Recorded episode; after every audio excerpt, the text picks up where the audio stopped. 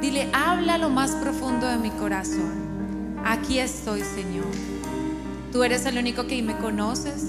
Tú eres el único que sabes lo que necesito. En el nombre de Jesús. Una niña que nació en un hogar eh, muy pobre en Estados Unidos.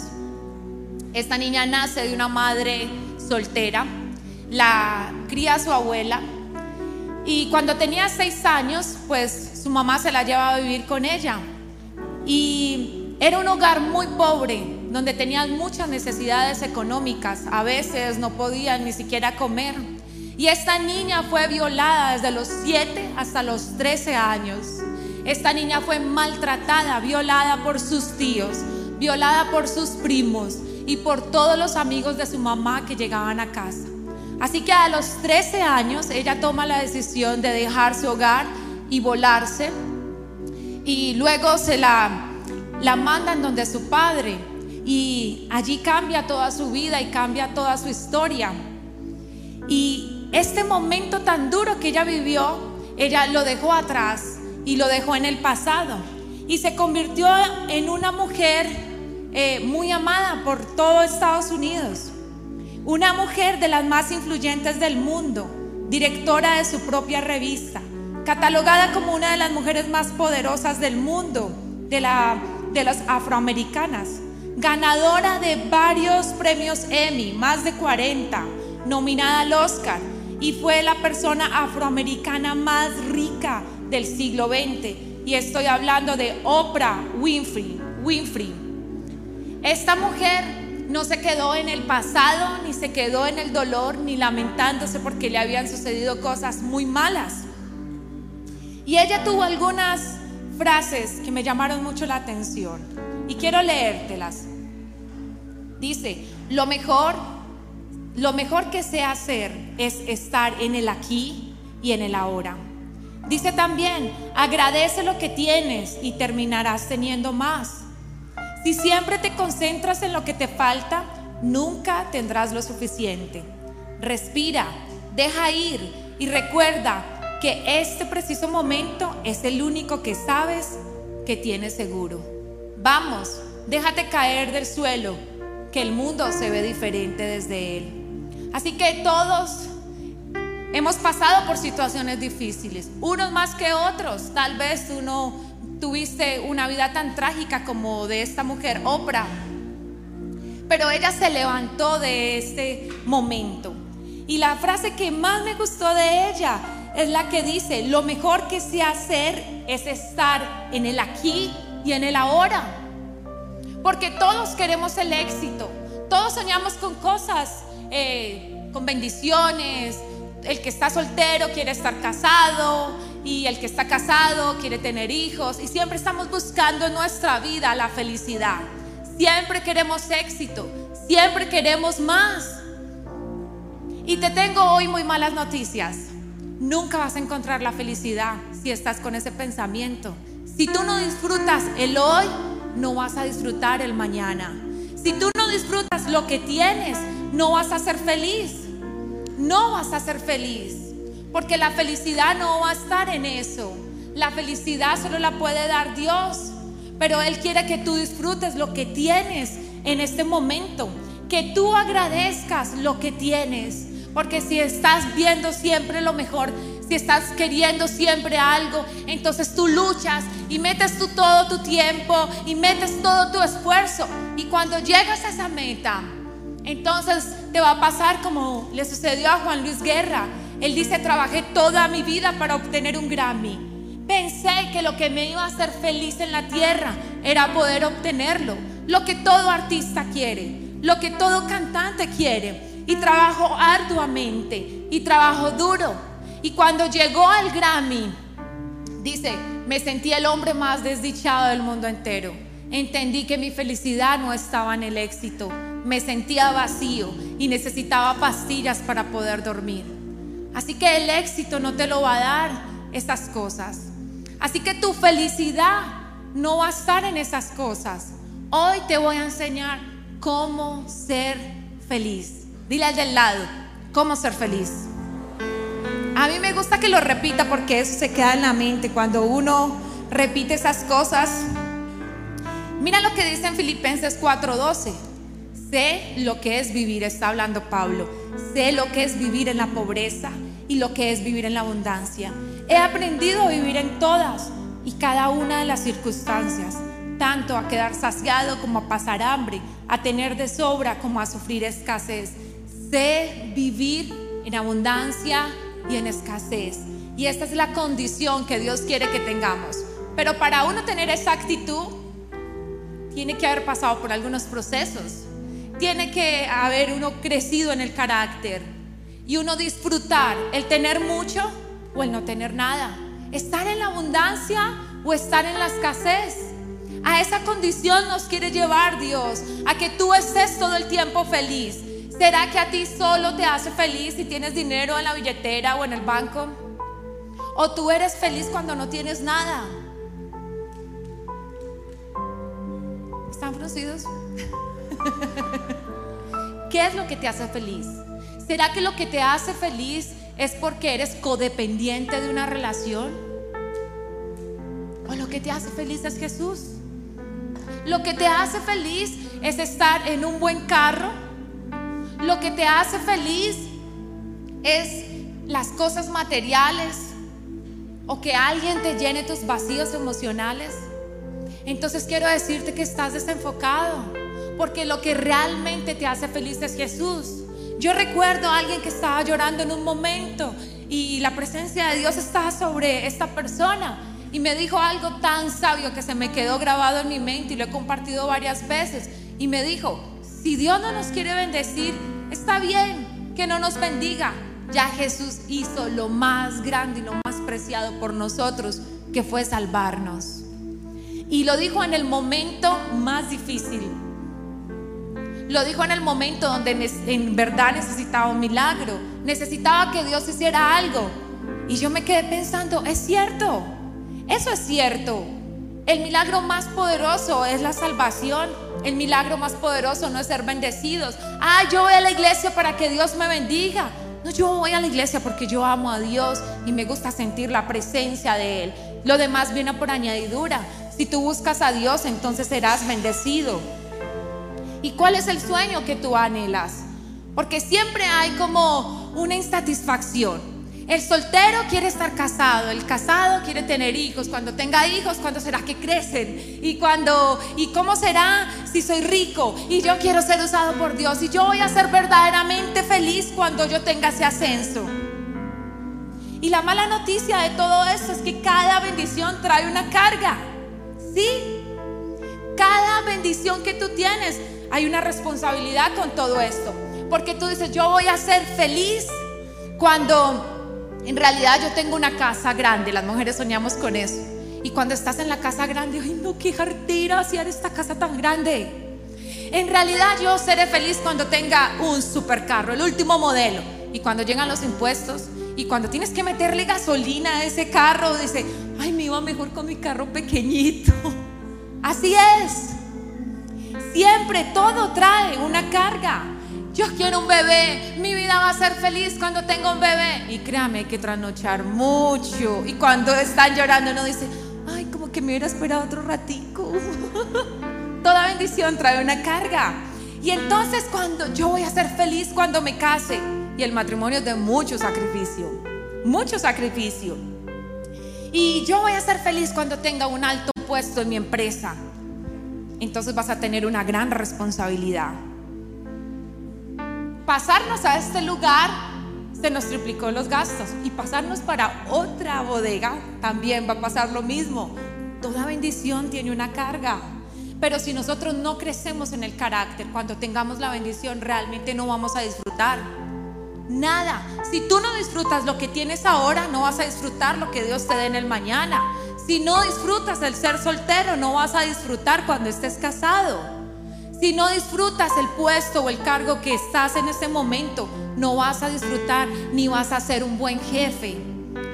Porque no lo disfrutaste, porque no lo valoraste.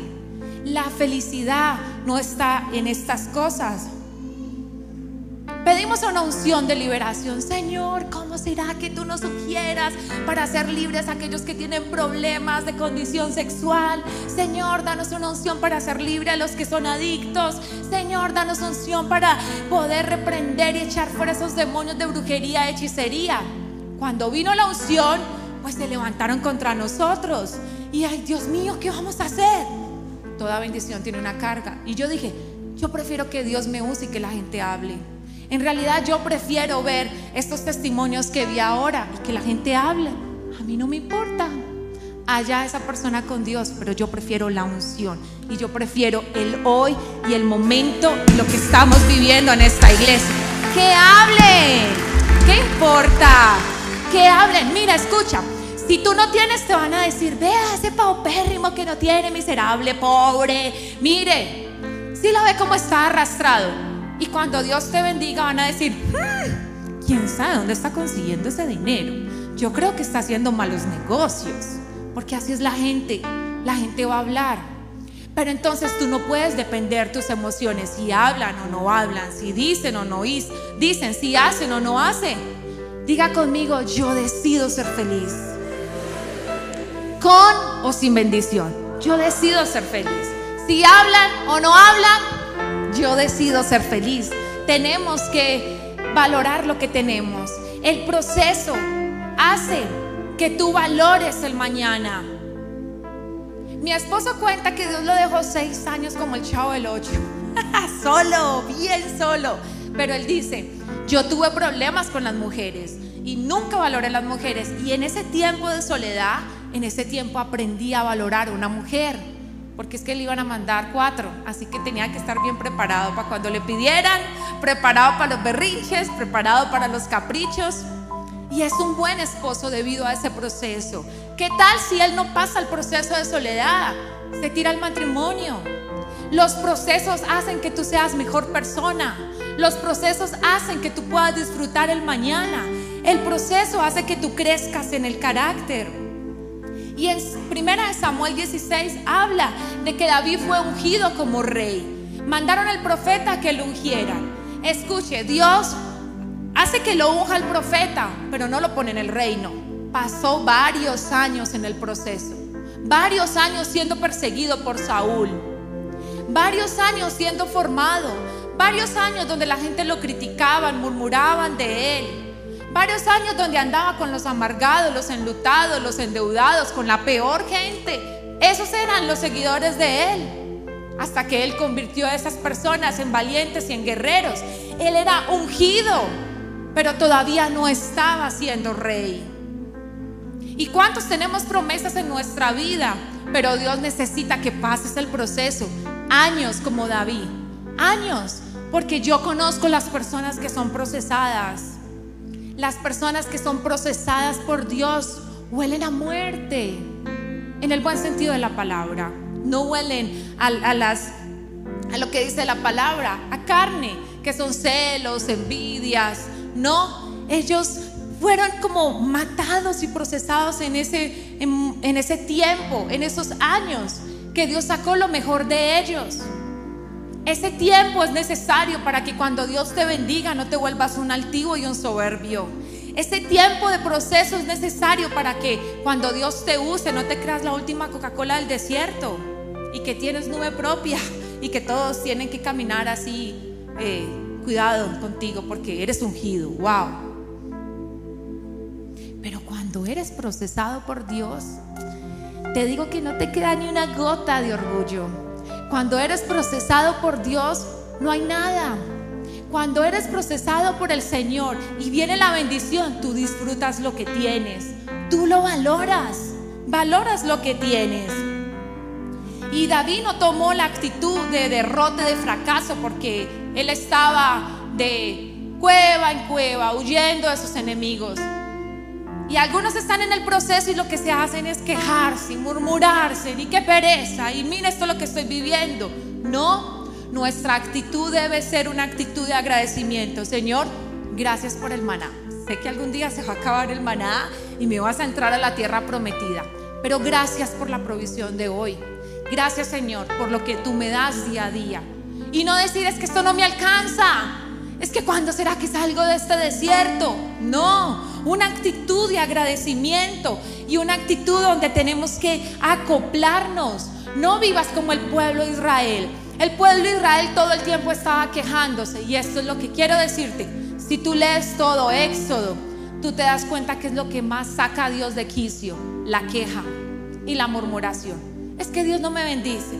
Es que estaba mejor en Egipto. Es que no sé por qué estoy viviendo esto. Es que desde que estoy buscando a Dios, no seas murmurador, ni te quejes delante de Dios, porque si no te vas a quedar en el desierto 40 años. Bueno, no literal, pero un desierto largo. No te quejes.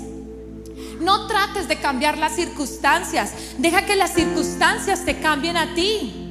Deja que el proceso que estás viviendo le digas a Dios, Dios, ¿qué tengo que aprender de esto? ¿Qué es lo que tú quieres cambiar en mí? Porque llevo tanto tiempo en el proceso, porque llevo tanto tiempo en el desierto, que no está bien, porque estoy repitiendo el mismo examen, ¿qué está pasando conmigo? ¿Qué es lo que tengo que cambiar? El proceso dura lo que tú quieras que dure, lo que tú quieras. Tú puedes acortar ese proceso o puedes alargarlo, depende de ti. Algunas situaciones no cambiarán hasta que tú cambies. Señor, cambia a mi esposo. O llévatelo, te lo mando. Señor, que tengo que cambiar para tener un buen esposo. Señor, ¿por qué todo el mundo es malo? Ah, una chica me dijo, me voy a renunciar porque en mi empleo el ambiente es súper pesado. Yo le dije, hey, reacciona. En todos los empleos el ambiente es pesado. En todos. Porque son personas. Y donde hayan personas, hay celos, envidia, chismes y murmuración. A veces pasa en la iglesia. A veces sucede. Otra chica me dijo, me voy de la iglesia. Busco una iglesia mejor, una iglesia perfecta. Y yo le dije, si encuentras una, me llamas, yo me voy para allá. y esa iglesia va a ser perfecta hasta que tú llegues. Porque no existen las iglesias perfectas. Porque en todas partes que hayan personas, en todas partes va a haber toda clase de conflictos. Pero tenemos que acoplarnos al proceso. ¿Sabes qué es acoplarnos? Que cuando hay se gasta y cuando no hay economía de combate, dice mi esposo. Baje el plan de celular, váyase a vivir a un lugar que sea más económico, venda ese carro, él es financiero, siempre es así, venda ese carro y con ese carro paga deudas y se compra una moto. Y mejor dicho, él hace todo el plan, economía de combate. No, no puedo, es que yo tengo el último carro, el último modelo. Hey, métete al proceso y acóplate. Que está muy malo el ambiente en tu empresa, métete al proceso y acóplate. Y nosotros tuvimos que acoplarnos a esos procesos en todo. Aprende a llevar tu carga. Aprende a llevar tu cruz. ¿Cuál es la cruz que estás llevando en este momento? Acóplate, no te amargues. Acóplate. Mi esposo estaba en su mejor momento financiero antes de nosotros ser pastores, éramos líderes, ministrábamos la unción, chévere, solo evangelizábamos y el pastor de la iglesia se dedicaba a las almas, así que ninguna responsabilidad, chévere, solo hablo de Jesús, muy bueno. Se quiebra mi esposo y teníamos el carro último modelo y estábamos muy bien económicamente y nos tocó economía de combate. Así que ahí es cuando sale el orgullo. No, nos vamos a bajar del carro, no puede ser. Una moto prestada y varada, no puede ser, qué pena, Señor, que la gente de mi iglesia no me vea. Pues Dios hacía que pasara un bus completo con todos los de la iglesia. ¡Hey, Carlos, Jennifer, papá! Dios tratando el orgullo. La moto prestada. Resulta que eh, me, pregunta una amiga y me dice, ¿y cómo va? Así que yo era cosmetóloga, así que trabajaba arduamente y me iba súper bien. así que yo estaba trabajando en mi motico y voy donde una amiga a hacerle sus tratamientos y me dice, ¿cómo vas? Qué bendición que tienes tu moto. Y yo, hmm, no, pues me mojo. Todos los días yo en Medellín. ¿Sabe cómo es una persona amargada, cierto? El pelo no me prospera. Qué artera tener moto me salió así como toda la amargura así que tenía por dentro. Cuando llegué a mi casa, mi, esposo estaba con alguien hablando y habían llegado a cobrarle una deuda. Así que estaba de mal genio y me dijo, bájese, bájese, bájese, bájese, bájese la moto, bájese. Perdió su moto. y sellaron la moto. No puede ser, Señor. Le prometo que no vuelva a murmurarme, a criticarme, a quejarme. Y me dejaron sin moto. Y si no hay moto, no hay trabajo. ¿Qué vamos a hacer? Y Dios me dijo, ¿te acuerdas que estabas quejándote de tu bendición?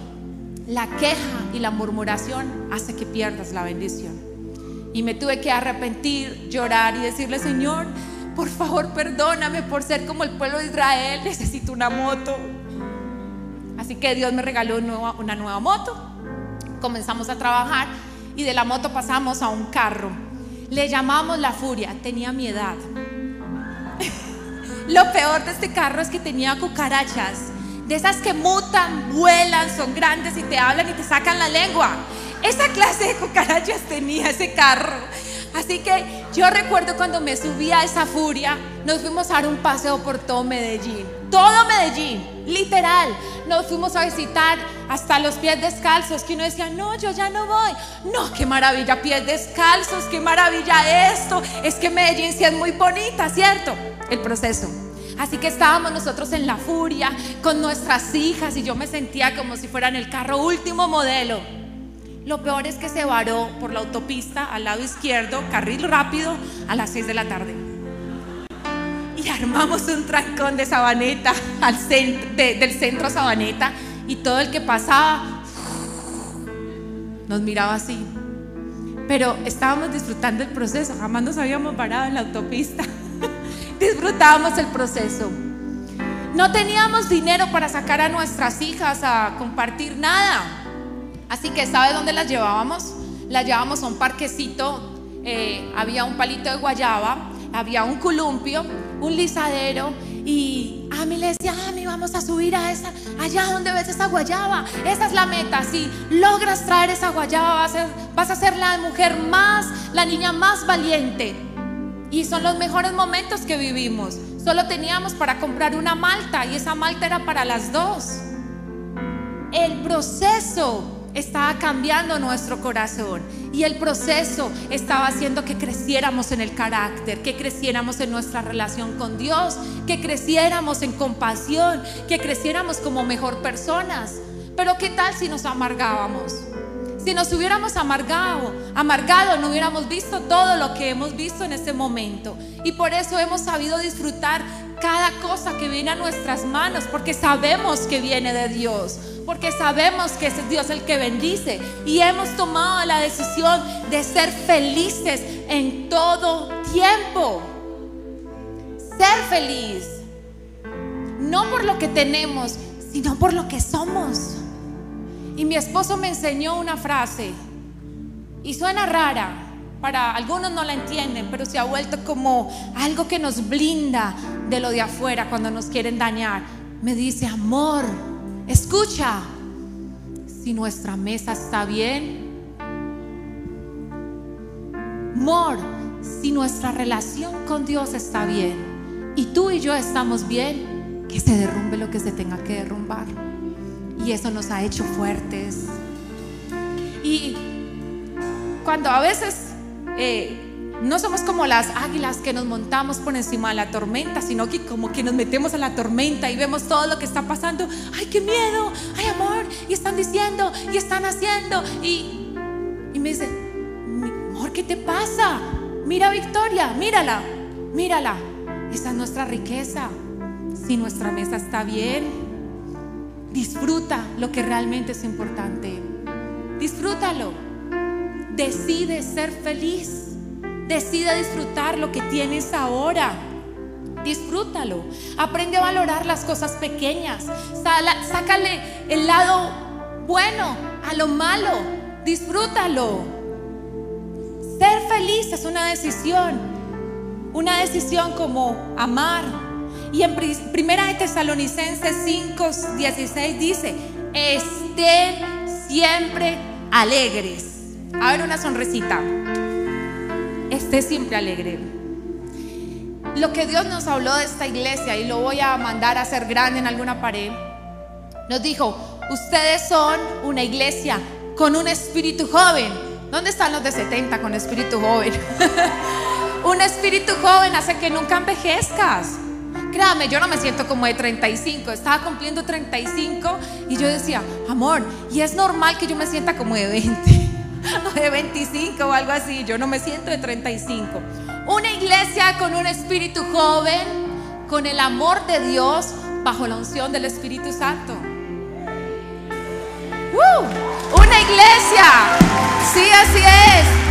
Una iglesia con un espíritu joven, con el amor de Dios, bajo la unción del Espíritu Santo. Cuando usted vea por ahí un carelimón, usted le dice, oiga, recuerde que los de SOS somos una iglesia de un espíritu joven, con el amor de Dios y bajo la unción del Espíritu Santo.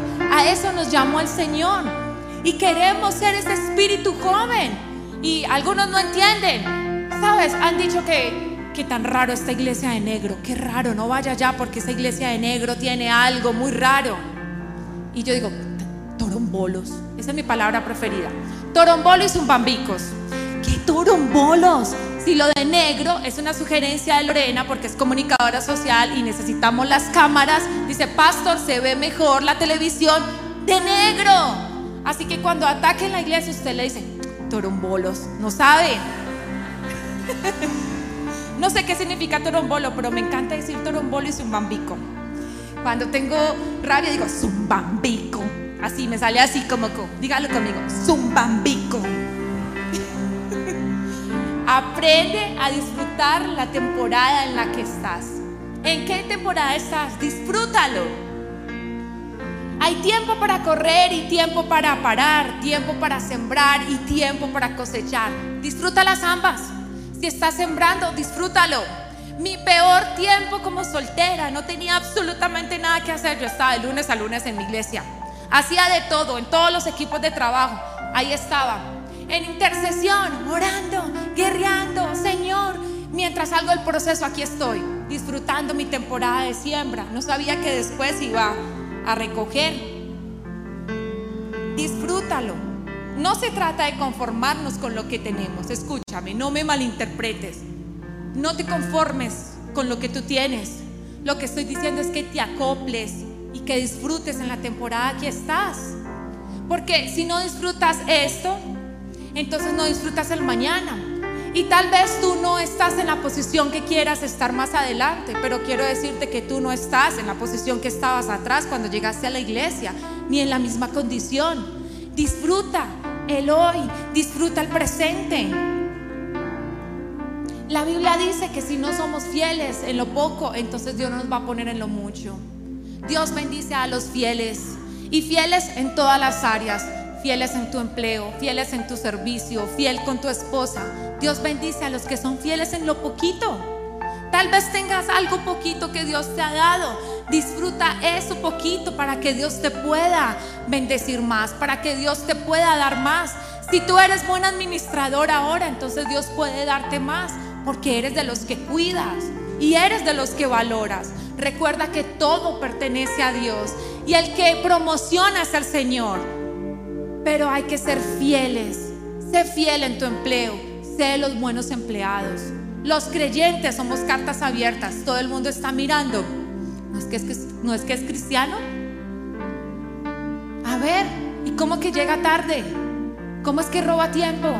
¿Cómo es que es de los peores empleados? No, sé fiel para que Dios te promocione. Y tal vez no estés viendo nada, pero Dios está trabajando por debajo. Dios está haciendo cosas aunque tú no lo veas. Pero sigue adelante. El descontento hace que venga desánimo y el desánimo trae amargura. Y la Biblia dice que la amargura hace que no tengas gracia delante de Dios. Y queremos ser bendecidos, no podemos dejar entrar amargura en nuestro corazón. No podemos. No podemos permitir esto en nuestra vida. No dependas de lo que otros dicen o de lo que otros hablen. No dependas de la felicidad de otras personas.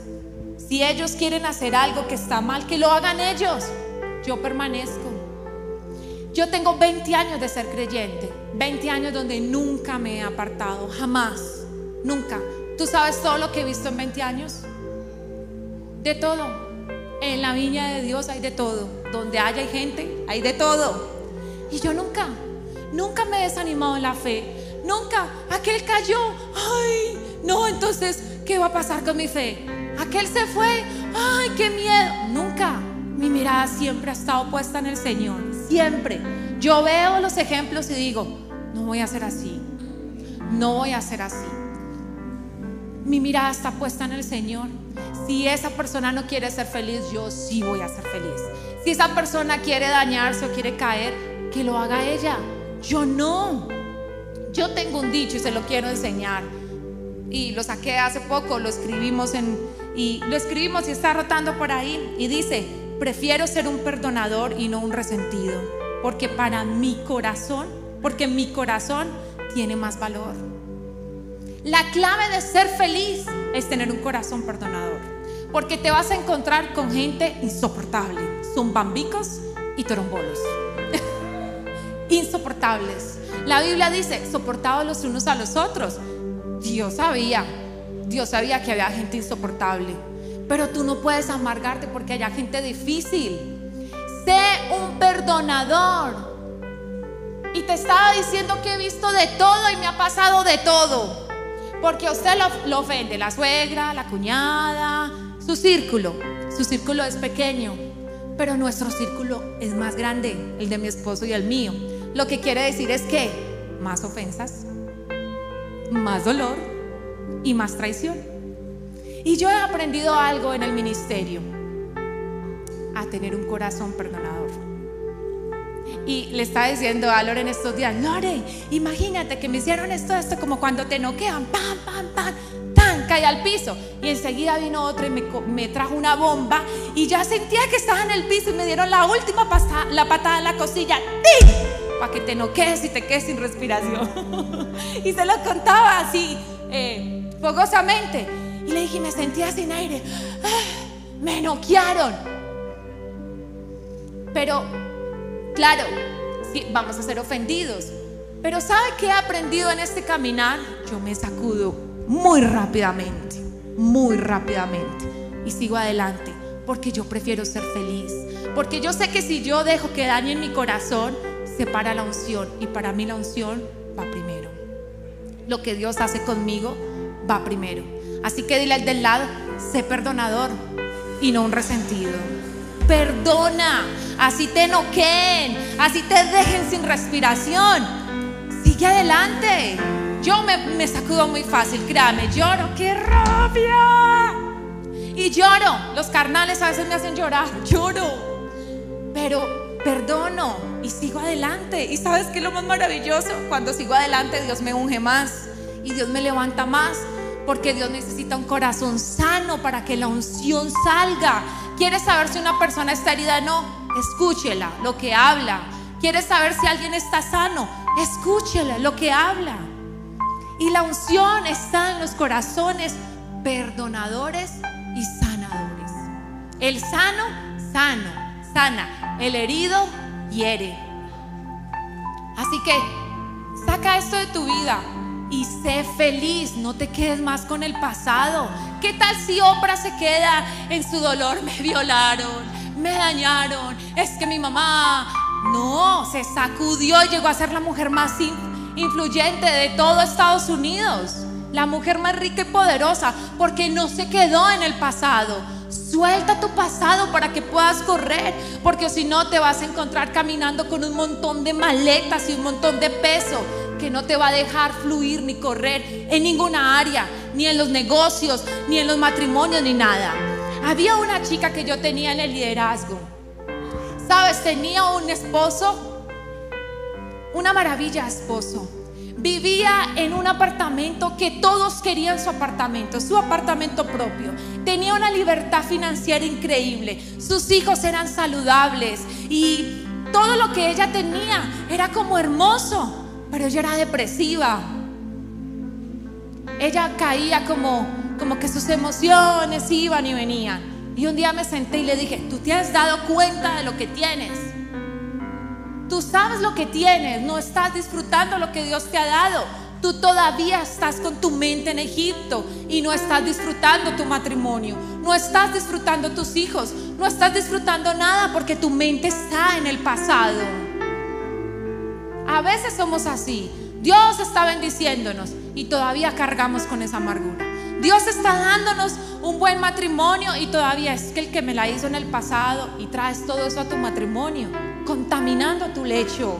Y la Biblia dice que tu lecho sea sin mancilla.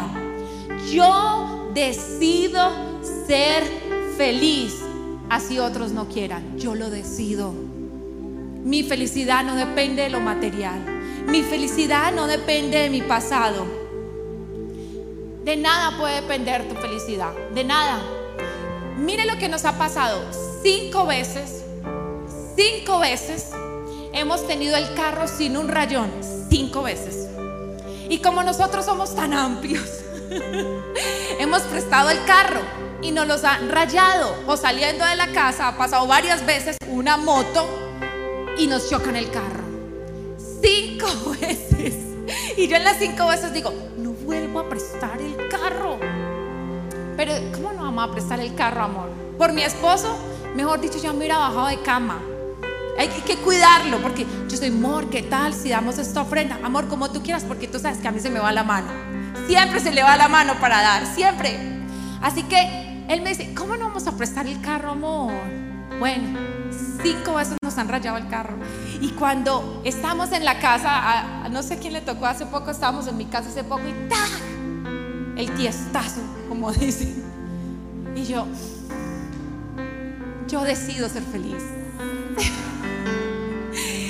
Mi corazón no está en lo material, Señor.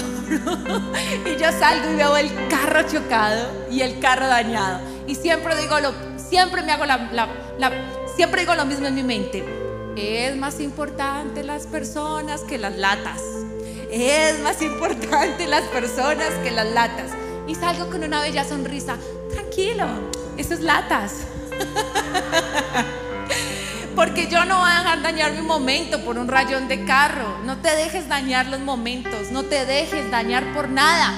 Dios te bendice y Dios te da más. Decide ser feliz. La Biblia dice que hoy estamos y mañana no. Somos como la neolina. Hoy estamos y mañana no estamos. Entonces disfruta hoy. Porque la Biblia dice, este es el día que hizo el Señor. Este. Así que este es el día que me voy a gozar. Así que este es el día que voy a ser feliz. Este es el día donde decido perdonar. Este es el día donde decido compartir con mis hijos, abrazar. Para que después que la gente se muera decir perdón. Para que después decir, ay, yo le hubiera dicho te amo. No, hoy, hoy decido ser feliz. Hoy decido cantar. Hoy decido abrazar. Y hoy decido amar. Amén. Ponte de pie, vamos a celebrar. Vamos a celebrar.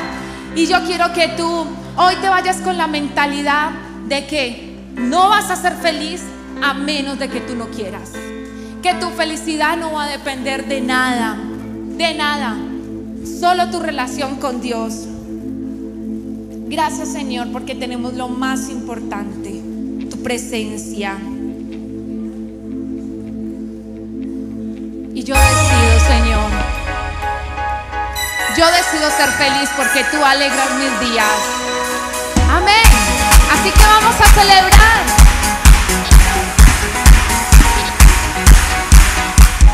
Con tu amor me transformaste, he vuelto a nacer. Tu canción he vuelto a creer. En el día y en la noche, a fuego encontrar.